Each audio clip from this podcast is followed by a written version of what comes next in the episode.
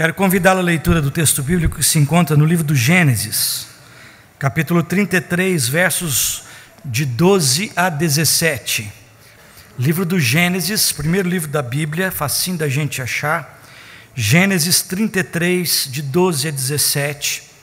Eu quero pedir que você faça a leitura desse texto é, na sua versão, que é a revista e atualizada vocês todos numa leitura em conjunto. Depois eu quero fazer a versão da Bíblia, a mensagem, que traz algumas coisas um pouco diferentes. Eu acho que é interessante para a gente absorver nessa manhã. Livro do Gênesis 33, de 12 a 17. Você que está com a Bíblia em mãos, vamos ler. Leamos. Disse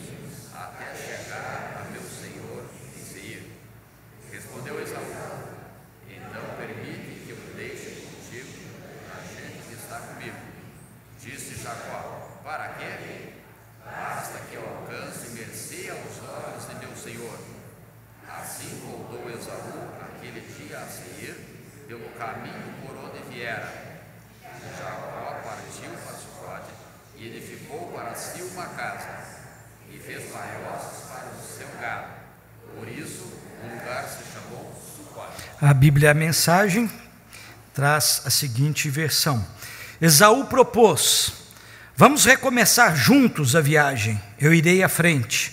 Mas Jacó respondeu: Meu senhor, pode ver que meus filhos são frágeis e os rebanhos têm suas crias para amamentar, o que exige um ritmo lento na viagem. Se eu exigir muito deles, mesmo que por um só dia, posso perdê-los todos. Assim, meu senhor, siga na frente de seu servo, enquanto vou com calma no ritmo dos meus rebanhos e dos meus filhos, e me encontrarei com você em Seir. Esaú disse: Ao menos deixe-me pôr a seu serviço alguns dos homens que estão comigo. Jacó respondeu: Não é preciso. A forma generosa como você tem me recebido era tudo que eu precisava. Esaú pôs-se a caminho de Seir naquele mesmo dia. Jacó seguiu para Sucote. Ele construiu um abrigo para si e um local para recolher os animais. Foi assim que o lugar ficou conhecido como Sucote, abrigo. E foi assim que Jacó chegou são e salvo a Siquém, na terra de Canaã, depois de percorrer todo o caminho desde Padã Arã. Ele acampou perto da cidade e comprou dos filhos de Ramor, pai de Siquém, a terra em que armou as suas tendas. Pagou cem moedas de prata por ela, construiu um altar ali e deu-lhe o nome de El, El Elohe Israel, poderoso é o Deus de Israel. Senhor, na caminhada da nossa vida, nós buscamos a tua orientação para seguirmos firmes e seguros na direção que o Senhor tem para cada um de nós. Abençoa o teu povo nessa hora. O Senhor que no passado inspirou homens para que registrasse aquilo que viesse seguir, ó Deus, e servir ao teu povo de orientação. Ilumina as nossas mentes na compreensão dessa verdade nessa hora, em nome de Jesus. Amém e amém. Caminhada de cada um de nós, a vida de cada um de nós pode ser muito bem resumida numa caminhada, numa jornada, numa sequência de passos na vida que segue. A vida e a caminhada têm sido muito bem aproximada. Até outro dia um cantor que faleceu cantava exatamente isso nessa longa jornada da vida, vou correndo e não posso parar. A vida como caminhada. Provérbios 14, versículo 24, diz que a sabedoria na vida é acumulada a partir do tempo que nós vamos passando, das jornadas que nós vamos amealhando e das experiências que nós vamos extraindo do dia a dia e aplicando de maneira especial a carreira de cada um de nós. Por isso, tentando pôr em prática um pouco aquilo que Provérbios traz como desafio para cada um de nós, eu tenho aprendido, entre tantas coisas, algumas muito especiais com aquilo que é a corrida da vida. Os irmãos sabem que não é de hoje que eu tenho, pode virar a tela, eu tenho desenvolvido o bom hábito de correr. É, quase todos os dias eu tenho tido oportunidade de desenvolver esse bom hábito. Faz bem para o corpo, faz bem para a saúde, mas faz bem também numa série de outros elementos da vida. No final do ano passado, vários irmãos me deram incentivo, força. Eu estava me preparando para aquela corrida do deserto do Atacama, aqueles 23 quilômetros adversos, e aí eu tive que me preparar. E não poucos os irmãos que nós nos encontramos no Parque do Barigui, na rua, às vezes passavam pela gente na, na corrida, na estrada, e buzinavam, e diziam, vai pastor, né? Isso incentivava e ajudava. Mas é por que, que eu estou dizendo isso? Uma das coisas que eu tenho aprendido na corrida é respeitar o ritmo que cada um tem. Preste atenção nisso. É importante aprendermos a respeitar o ritmo que cada um tem. Deixa eu ilustrar isso para você entender onde eu quero chegar. Num dos treinos que eu estava desenvolvendo lá no Parque do Barigui, o meu treino devia chegar a 20 quilômetros naquele sábado. Eu havia então empreendido o começo do treino, estava por volta de 10 quilômetros já de prova, de treino, quando uh, eu encontrei um pessoal do, do, do, da academia militar correndo e fazendo treino, mas eles estavam fazendo treino num ritmo muito mais forte e muito mais intenso do que eu estava desenvolvendo. Eu estava desenvolvendo o treino, o treino em torno de 5 minutos e 35 segundos por quilômetro, e eles estavam a 4 minutos 05 por quilômetro. Eu resolvi acompanhá-los. Faltava apenas 10 quilômetros para acabar o meu treino. E eu falei, eu vou tentar acompanhá-los. Eu estou bem, estou perto da prova. E eu consegui apenas dar uma volta com eles no parque. E, final das contas, eu não aguentei acompanhá-los. E não aguentei acabar o meu treino. O ritmo deles era um. O ritmo meu era outro completamente diferente. Outro dia eu li um livro que eu já indiquei a algumas pessoas do ministério, é, interessantíssimo, chamado Andando com o Tanque Vazio. É de Wayne Cordeiro, um pastor americano, que também gosta de corrida, e ele estava dando uma palestra para pastores, e ele estava falando sobre um tema recorrente na sociedade atual chamado burnout. Talvez você já tenha ouvido, talvez não. Burnout está associado com esgotamento com estresse.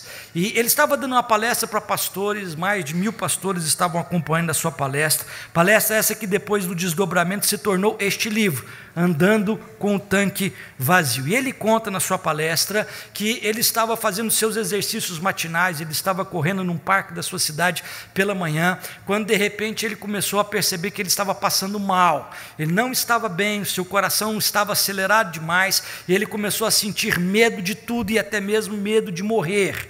E ele parou a sua atividade física, sentou-se ao chão e começou a chorar e a chorar compulsivamente, de desesperado, em pânico, com medo de morrer. As pessoas que já o conheciam fazendo as suas atividades físicas naquele parque da cidade, já há um bom tempo, percebendo o quadro, chamaram então o socorro e ele fora levado para o hospital passado aquele momento de pânico, de assombro, é, onde ele estava completamente destemperado emocionalmente, ele passou a fazer alguns exames médicos para identificar o que é que ele estava sofrendo. E os exames apontaram que ele estava com estresse absurdamente alto e ele precisaria tomar conta daquele estresse. E o médico, então, lhe deu a seguinte aula de biologia, dizendo que o corpo humano é um tanque. Nós precisamos encher o tanque para depois esvaziá-lo, para depois andar. A semelhança de um automóvel, ninguém anda de tanque vazio. E aí vem o título do livro. Existem muitas pessoas hoje em dia que estão dando, que estão dando, que estão doando, que estão se entregando, mas que não estão percebendo que estão com o tanque vazio e que chega num determinado momento da caminhada, não conseguem mais acompanhar o ritmo, porque estão com o tanque vazio. Por que, é que eu estou dizendo isso? Olha para o seu texto bíblico comigo nessa manhã. Esse é um dos textos maravilhosos que a gente tem na Bíblia sobre restauração, sobre reencontro, sobre reaproximação, sobre perdão, sobre gente brigada que de repente se aproxima e se torna aliada. Esse texto nos leva para os primórdios, para o tempo dos patriarcas. Dois irmãos, Esaú e Jacó, Irmãos que crescem, mas que crescem em meio a um ambiente familiar de hostilidade. A mãe tem uma predileção, o pai tem outra completamente diferente. Um irmão usurpa o direito do outro, e as questões familiares vão se tornando cada vez mais insuportáveis trapaças, ódio, intrigas, a tal ponto que Esaú e Jacó não poderiam mais viver debaixo do mesmo teto. A história bíblica nos aponta que estes dois irmãos, movidos pelo ódio, pelas disputas, disputas é, momentâneas, disputas temporárias, passam a se odiar e a desejar a morte um do outro. Jacó vai-se embora para preservar a sua própria vida. Esaú fica, fica com a herança dos pais, mas fica também tomado de um ódio fenomenal para com o seu irmão. Esse texto é bonito porque fala o reverso desse tempo. O tempo havia passado, anos se passaram, décadas, e eles distantes. Cada um faz a sua família, cada um tece a sua realidade familiar, e aí eles resolvem se encontrar. Jacó vem de longe a encontrar-se com o seu irmão, com quem ele estava brigado, com quem ele estava ofendido, com quem uh, tinha uma disputa. O que eu admiro nesse texto é que após todo este reencontro, abraços, beijos, perdão, muito choro, capítulo 33 é extremamente emocionante. Eles se reencontram, eles se reaproximam, e aí Esaú diz o seguinte: Jacó, eu vou te acompanhar na caminhada.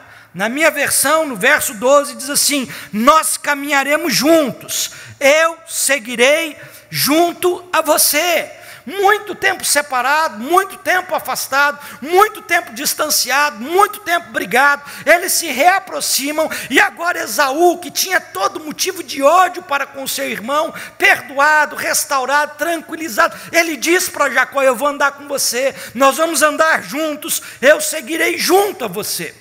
Uma oferta tremenda, já que Jacó estava voltando com a sua família Todavia, no verso 13, acontece uma coisa inaudita. Jacó diz para Esaú: Não precisa, eu não quero. Se eu andar no seu ritmo, meus filhos, meus animais vão morrer, não suportarão a intensidade da jornada. O ritmo de Esaú e de seus homens era o ritmo de guerreiros, de soldados, gente que estava acostumada a empreender velocidade. O ritmo de Jacó era o ritmo de quem anda com família, filhos pequenos, animais. Não dava para caminhar juntos. E o que eu acho interessante nesse texto é que Jacó tem essa lucidez de que as pessoas têm ritmos diferentes na vida, ritmos de ação e ritmos de reação absolutamente distintos. Há quem amanheça ligado, acelerado, vitaminado, intenso, parece que nem dormiu. E há quem acorda e ainda leva meia hora para chegar à conclusão que está acordado, não é assim? Na minha casa, filhos da mesma mãe, nascidos da mesma barriga, eu sou o primogênito, eu tenho o segundo irmão que é o Roberto. E em casa éramos cinco filhos, cada dois dividiam um quarto. E eu e o Roberto dividíamos o mesmo quarto. Eu sempre acordei acelerado, ansioso, às vezes já acordava antes de ser chamado. O Beto não. O Beto acordava, sentava na cama e ficava olhando para o pé meia hora. Né? Eu acho que o pé dele deve ser bonito demais, porque ele ficava olhando ali para o pé, até cair a ficha de que ele estava vivo e acordado. né? E isso atrasava a gente ir para a escola de manhã, uma série de coisas. Ritmos diferentes. As pessoas têm ritmos diferentes. E ritmos diferentes nos levam a ter caminhadas diferentes. Uma pessoa jovem anda num ritmo. Uma pessoa mais idosa, avançada em dias, caminha em um ritmo totalmente outro. Não obstante percebermos isso, muitas vezes nós exigimos que tanto o jovem quanto o idoso caminhem na mesma velocidade, o que é uma idiotice. Portanto, é preciso aprendermos a caminhar no ritmo que temos na nossa jornada. Se desejamos chegar a algum lugar, não faça como eu, não tente acompanhar um ritmo de quem está acostumado a ir numa certa velocidade. Isso não dará certo. Obedeça o seu ritmo. E nesse texto, nessa manhã, eu quero destacar quatro lições importantes para a nossa reflexão. Primeira delas, acompanhe aí comigo. Pode virar a tela. Siga no seu ritmo. Não aceite que ditem o ritmo para você. Siga o seu ritmo, preste bastante atenção no que o texto bíblico está nos trazendo nessa manhã. É um texto cheio de sabedoria. Às vezes nós só queremos ver Deus, Deus, salvação, mas muitas vezes a sabedoria de Deus se revela em passagens como essa. Preste atenção, siga o seu ritmo. Não aceite que ditem o ritmo para você texto da gente nessa manhã, olha para ele. Versículo de número 12. Esaú propõe então para Jacó: vamos recomeçar juntos a viagem. Eu seguirei junto a você, eu irei à sua frente. Mas Jacó respondeu a seu irmão: Meu senhor pode ver que os meus filhos são frágeis, e os rebanhos têm as suas crias para amamentar, o que exige um ritmo lento na viagem. Preste atenção nisso. Esaú fez as pazes com Jacó. Eles passaram uma vida brigados, se odiando, desejando mal um para o outro. Deus, na sua graça e misericórdia, propicia um tempo de reaproximação, de colocar as diferenças de lado, de andarem juntos. E Esaú faz essa proposta para Jacó: vamos andar juntos. E Jacó diz: não não dá. Esaú queria o bem de Jacó, já não queria mais o mal. Esaú não queria prejudicar Jacó, em hipótese alguma, na minha versão. Esaú diz assim: então eu vou deixar alguns dos meus homens para te amparar, porque você está chegando com a sua família, para você não ser assaltado, para não virem contra você alguns homens que estarão a seu serviço. E Jacó diz: não, não dá. Sabe, queridos, o que Isaú estava oferecendo para Jacó era a sugestão para que ele andasse no seu ritmo. Ele queria o bem do seu irmão. Ele queria o bem dos seus familiares que estavam chegando depois de tanto tempo. Mas Jacó percebe que não dá para aceitar a sugestão de seguir no ritmo de quem quer que seja. Muitas vezes passamos a viver o modo de vida de acordo com o que as outras pessoas desejam e esperam de nós. O ritmo de vida de pessoas que fazem parte do nosso ciclo de relacionamento, de afetividade, de amor, de proximidade, e nós vamos permitindo que tais questões sejam impostas sobre nós. E daqui a pouco nós não vivemos mais a nossa vida e nem seguimos no ritmo que podemos. Nós vamos vivendo a vida dos outros, o que os outros querem para nós. E o que Jacó diz para seu irmão é bem claro: siga no seu ritmo, não aceite que os outros ditem o ritmo da sua caminhada. Ao invés de vivermos de acordo com a nossa condição, de aceitarmos a sugestão de vivermos do ritmo, na maneira de quem está perto da gente, querendo bem da gente, mas isso não vai dar certo. Não vai dar certo.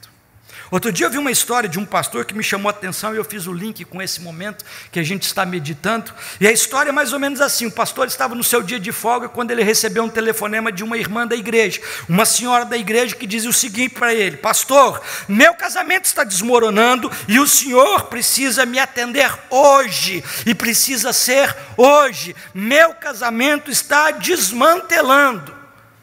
Do outro lado do telefone, o pastor ficou ouvindo aquela irmã chorando, angustiosa sobre a sua situação de familiar, e ele pergunta: há quanto tempo vocês estão nessa situação? E ela diz assim: há mais de um ano. E o pastor então diz assim para aquela irmã: minha irmã, hoje eu já tenho um compromisso. Se faz mais de um ano que vocês estão nessa situação, amanhã eu os recebo lá no gabinete com toda alegria e gasto o tempo que for necessário, mas hoje não. Hoje eu já tenho um compromisso. E era o dia de folga do pastor. E a mulher insistiu, mas pastor, meu casamento. E ela disse assim: o seu casamento assim é um ano. Só agora você está procurando ajuda? Amanhã eu os atendo. Eu hoje já tenho um compromisso. Chegou a noite, o pastor pegou a esposa e foi no cinema. Era o dia de folga do pastor. Saindo do cinema, no shopping, eles cruzam com aquela senhora cujo casamento estava desmoronando. E a senhora então diz assim: Pastor, eu me lembro do senhor ter dito que o senhor tinha um compromisso hoje à noite. E ele disse: E eu me lembro de ter sido muito claro com a senhora: Eu tenho um compromisso hoje à noite. O compromisso que eu tinha no meu dia de folga era levar a minha esposa para jantar e ir no cinema. Sabe por quê, irmã? Para que amanhã eu não esteja na condição do casamento da senhora. Preste atenção nisso. Isso acontece muito dentro do ambiente ministerial. Não aconteceu comigo, graças a Deus. Isso aqui é uma questão que eu ouvi de um pastor amigo. Mas é importante. Siga no seu ritmo. Não aceite que outros imponham o ritmo da sua caminhada. Pessoas do seu ciclo de relacionamento, muitas vezes na boa intenção, ou outras vezes com má intenção, pode tentar ditar o ritmo de vida para a sua história. E Jacó deixa bem claro uma coisa, deixa bem claro diante da sugestão: eu agradeço, mas eu vou no ritmo que eu posso andar. Amém? Segunda lição, pode virar a tela. Quando nós lemos esse texto bíblico, um texto que às vezes a gente passa por ele sem muita percepção, esse texto nos ensina uma segunda questão: siga no seu ritmo, por conta do cuidado familiar. Eu acho interessantíssimo isso que está escrito aqui no verso de número 13. Meu senhor pode ver que meus filhos são pequenos e frágeis. A minha versão da Bíblia, a mensagem, diz exatamente isso. Os meus filhos são pequenos e são frágeis. O que Jacó está dizendo aqui é mais ou menos assim: a minha família tem limites. Os meus filhos precisam de andar em um ritmo que seja tranquilo, seguro para eles. E ele, como pai, precisava estar atento no ritmo que os seus filhos precisavam caminhar. Hoje eu fico vendo pais que, em meio a uma sociedade competitiva como a nossa dos dias atuais, impõem a seus filhos pequenos e frágeis o ritmo alucinado dos cavalos de Esaú. Isso só acontece para aqueles que ainda não perceberam e ainda não entenderam quão frágeis são os nossos filhos, quão dependentes da gente eles ainda o são. Há uma cultura chamada cultura macuxe, e na cultura macuxe são os avós quem criam os filhos. Tem prós, tem contras, mas tem uma coisa interessante dessa cultura. A idade mais produtiva do ser humano é a idade que ele faz filhos, ele até produz filhos. Ele tem os melhores convites, ele tem as melhores profissões, ele tem as melhores oportunidades. E ele às vezes não tem tempo para cuidar dos filhos. Na cultura macuxe, os avós cuidam dos netos para dar a atenção necessária no ritmo que eles possam andar. O educador James Dobson, pode virar a tela, tem um livro maravilhoso que é recomendado à leitura, chamado Ouse Disciplinar. Ele fala que a criança tem uma fase na vida, quando ela ainda é pequena, que o tempo para ela é moeda emocional. As crianças se sentem amadas e protegidas à medida que os pais gastam tempo com elas. Aliás, tempo é uma coisa que quase nós nunca temos, mas quando os pais param tudo para brincar, para dar atenção, param tudo que estão fazendo para participarem com elas de alguma atividade que elas estão envolvidas, que gastam tempo, a leitura que a criança faz é a seguinte: meus pais me amam mais do que tudo. Isso é valoração. Pais queridos, nossos filhos são frágeis, muito mais frágeis do que nós imaginamos. Eles não vão conseguir caminhar dessa forma tresloucada, acelerada, que muitas vezes nós, como pais, estamos permitindo que elas sigam. Jacó foi bem claro: eu tenho filhos pequenos. Você é soldado, os seus homens são guerreiros. Nós não conseguiremos seguir em frente na velocidade que vocês desenvolvem. Meus filhos vão morrer, minha família vai ficar pelo meio do caminho. O que Jacó está dizendo aqui é extremamente contextual. Pais precisam ditar o ritmo dos seus filhos, cuidar disso se o ritmo não está expondo a fragilidade dos nossos pequenos. Não adianta imprimir velocidade aos filhos, não adianta que eles amadureçam a força, isso atropela processos, isso às vezes expõe os nossos filhos a situações que eles não têm qualquer maturidade para enfrentar. Muitas empresas hoje que comercializam bananas e tomates apanham tomates e bananas enquanto elas estão verdes, os frutos estão verdes, para que não estraguem no pé, para que bichos não ataquem o produto, para que passarinhos não comam a banana ou furem o tomate. Então, eles são colhidos bem verdes, são levados para determinadas estufas. E nessas estufas, aqui no Vale do Ribeiro tem muito disso, é injetado CO2 para que a banana e o tomate amadureça a força, rapidamente, tudo de uma só forma, e de fato amadurece, mas não tem gosto de nada, perdeu o encanto. Você comer uma banana desse jeito e uma da roça, você não vai saber, nossa, que diferença, que imensa diferença. Aqui é amadurecida naturalmente, no seu tempo, no seu processo, ganha sabor. Aqui é forçada a um processo de amadurecimento, amadurece. Mas não tem gosto de nada. Muitos filhos criados na nossa sociedade estão assim, sem gosto de nada.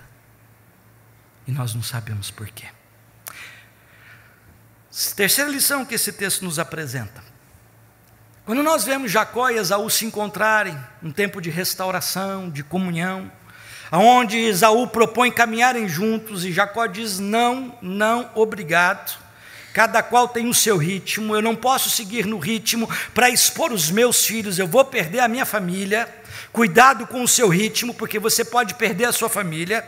Mas a terceira lição que esse texto nos apresenta é: siga no seu ritmo, para não perder é, o resultado do seu trabalho. Olha para o verso 13. O texto diz assim: As ovelhas e vacas, se caminharem demais, vão morrer. Se as ovelhas e vacas caminharem num só dia que seja demais, elas vão morrer. O que Jacó está dizendo é que eles, se andassem rápido, exporiam a perda todo o projeto de bens que eles haviam conquistado na sua jornada. O que Jacó está dizendo é que se eles andarem rápido, se não respeitarem o ritmo da caminhada, tudo o que se construiu vai ser jogado na lata do lixo.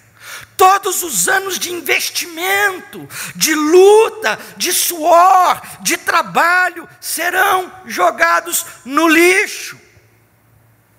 Outro dia eu estava vendo uma charge que a pessoa trabalha, trabalha, trabalha, trabalha, guarda dinheiro, guarda dinheiro, guarda dinheiro, guarda dinheiro, faz patrimônio, faz patrimônio, se arrebenta. E aí chega num determinado tempo da vida, ela pega todo aquele patrimônio e gasta com médico, com médico, com médico, com médico, com médico, com médico e com médico. E gasta todo o patrimônio que ajuntou por conta dessa realidade. O que essa charge estava dizendo é exatamente isso. Nós seguimos num ritmo que a sociedade nos impõe, nós seguimos num ritmo que as pessoas se, nos cobram, nós seguimos num ritmo e de repente nós estamos perdendo tudo o que nós construímos. Muita gente tem perdido coisas valiosas porque não tem respeitado esta questão no ritmo da vida. Existe um ditado popular que fala disso. O ditado diz assim: o apressado come cru. O apressado come cru, é exatamente o que Jacó está dizendo aqui. Se você quiser plantar eucalipto no Brasil, e minha sogra plantou na terra dela, sete anos depois você já pode colher. Oito anos, no mais tardar, você já tem possibilidade de colher o eucalipto. Agora, se você quer plantar jatubá, cedro, carvalho, jequitibá, Esqueça décadas. Não vai ser em oito anos que você vai poder colher. O que é que você tem que colher na sua vida? Há muitas coisas que vão demoram muito tempo para a gente construir. Há muita coisa que demora muito tempo para ser elaborada e que pela falta de respeito ao ritmo de vida de cada um, nós jogamos tudo isso fora. A ambição de pessoas quererem se tornar ricas rapidamente tem destruído, e Paulo fala disso, que o amor do dinheiro é a raiz de todos os males. Gera falência, leva pessoas a entrar em determinadas situações de risco. É preciso andar na vida com muito cuidado. E olha o que o texto diz no verso 33 no, no, no, capítulo 33, verso 13 e 14. Porém, Jacó lhe disse: Meu senhor sabe que estes meninos são tenros, e tenho comigo ovelhas e vacas de leite, se forçadas a caminhar um só dia, morrerão todos os rebanhos. Passe, meu senhor, adiante de seu servo, eu seguirei guiando-as, pouco a pouco, passo a passo. Olha que coisa linda, educação, construção de determinadas coisas da nossa vida não são eventos ocasionais, circunstanciais ou momentâneos. São construções que são elaboradas day by day, step by step, passo a passo, dia a dia. Ao lado, junto, caminhando, investindo, levantando, socorrendo, chorando juntos.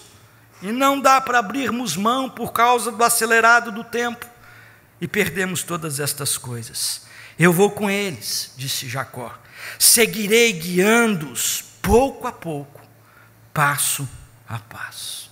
Educação, investimento nos filhos, jamais é um ato isolado, mas é um processo conjunto diário, insistente e pouco a pouco. É investimento de vida e não apenas de recursos. Mas a última lição que esse texto nos apresenta para a gente terminar.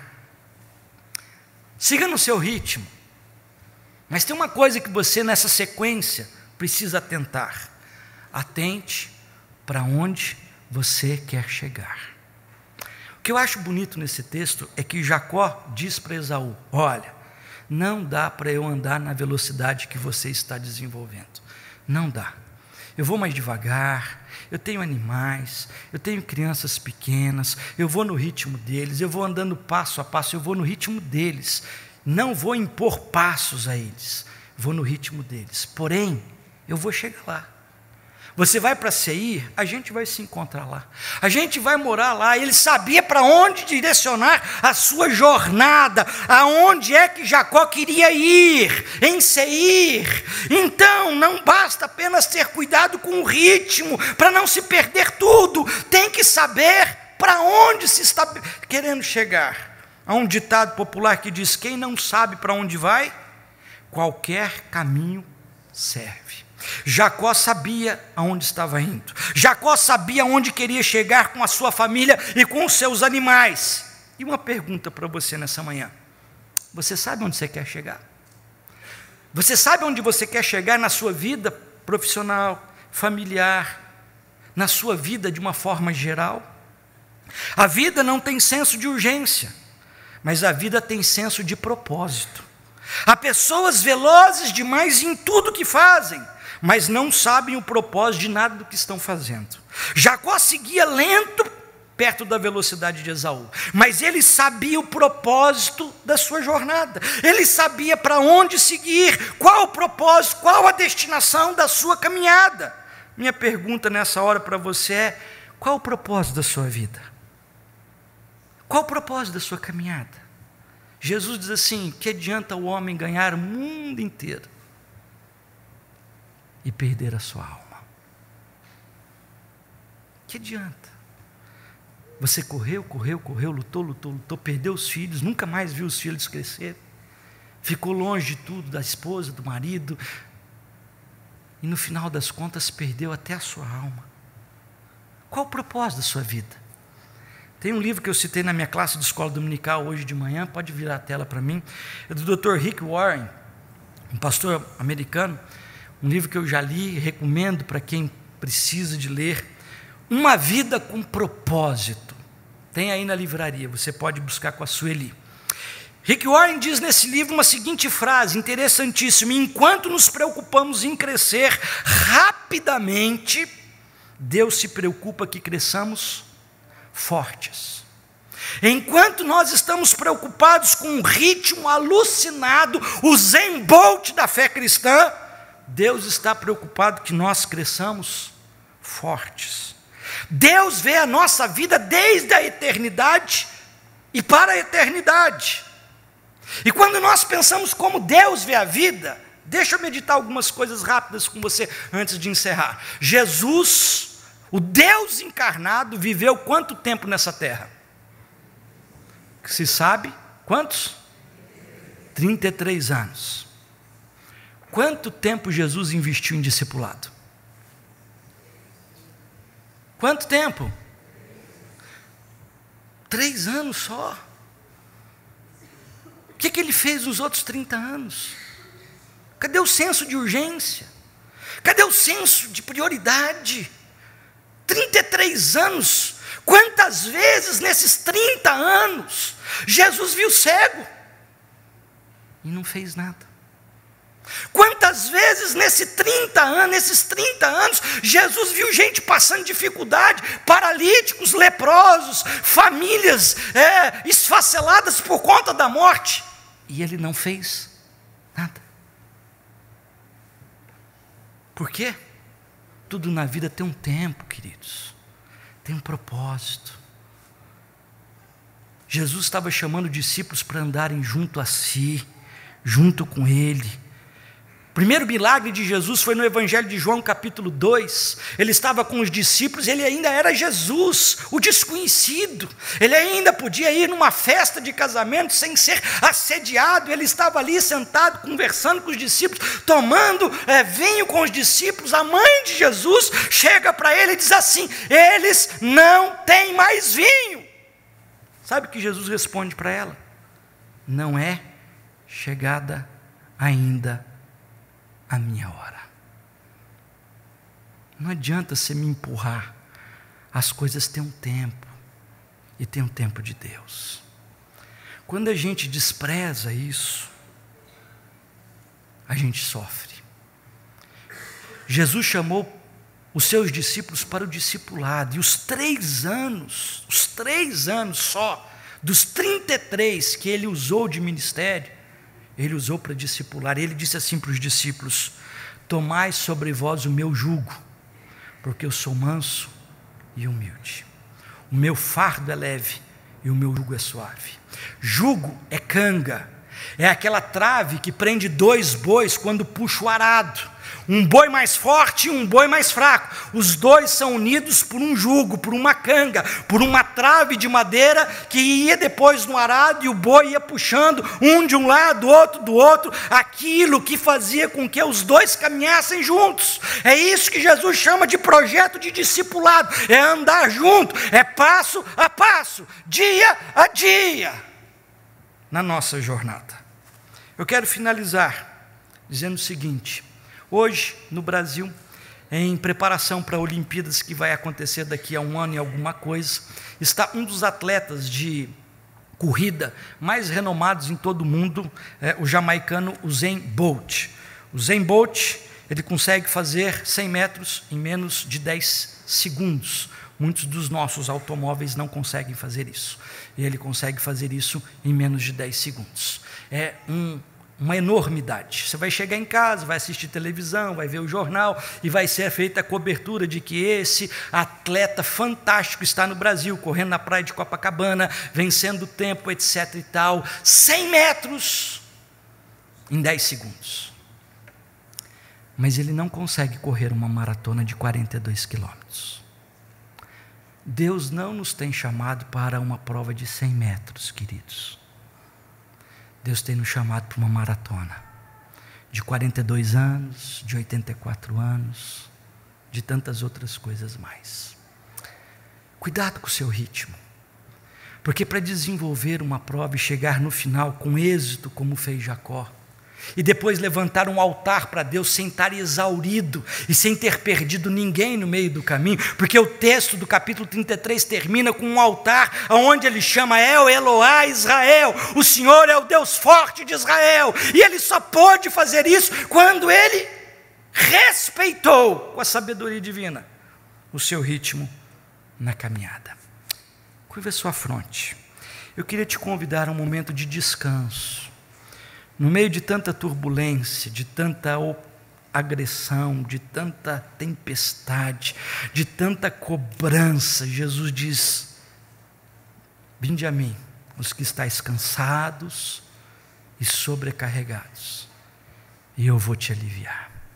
Caminhar com Jesus é caminhar um tempo de discipulado onde a vida da gente segue no ritmo que Deus bem conhece para que nós cresçamos fortes e não rapidamente.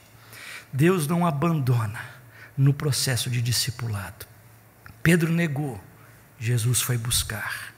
No meio do caminho alguém caiu, Jesus foi levantar. Não importa a condição que você esteja na sua caminhada, de repente você acelerou demais e caiu. De repente você empreendeu uma velocidade muito grande e não aguenta mais. Está com burnout esgotado. Peça para Deus renovar o seu coração. É tempo de renovação. Jacó e Esaú renovaram as suas alianças, mas renovaram também um tempo de caminhada, juntos, na presença do Deus eterno. Pai, nós precisamos tanto de Ti, nós precisamos tanto da Tua palavra, nós precisamos tanto do refrigério que o Teu Espírito ministra a nós. Às vezes temos acelerado demais. Às vezes temos tentado caminhar no ritmo de outros e não temos percebido que temos perdido os de casa e tudo o que temos ajuntado. Ó Deus, que nós possamos entender que nesse processo o Senhor não está preocupado que nós cheguemos rápido. O Senhor está preocupado que nós cheguemos seguramente. Assim como Jacó queria a segurança dos seus filhos, assim o Senhor também quer a segurança do povo teu, porque em teu filho morreu. E nós te pedimos nessa hora que o Senhor nos dê serenidade, maturidade, tranquilidade e descanso e refrigério na tua companhia. Que possamos, ó Deus, tomar o jugo de Jesus e percebermos que esse jugo é leve. É um jugo onde, ó Deus, o ambiente da igreja propicia um tempo de amor, de confraternização e de seguirmos juntos, ainda que em ritmos diferentes, para o mesmo lugar, para a terra de Canaã, a Canaã celestial, as moradas eternas, para juntos cantarmos e bendizemos o nome do Senhor. Abençoa-nos nessa manhã E permitas, ó Deus, que esta reflexão possa despertar, ó Deus, a sabedoria no nosso coração, hoje e em todo o tempo. Amém. E no de número 104, vamos nos colocar em pé, estaremos entoando o estino, encerrando o nosso culto. E ao final do culto eu quero que você dê as mãos na última estrofe, são duas estrofes e dois coros. No final da, da, do, do, segundo coro, durante o segundo coro, dê as mãos para a pessoa do lado. Vamos fazer uma grande família, caminhando juntos, caminhando como povo de Deus, irmãos, que às vezes temos conflitos, às vezes temos adversidades, às vezes temos, como Esaú e Jacó, dificuldades, mas Deus ministra restauração, graça, reconciliação, para que a gente possa caminhar juntos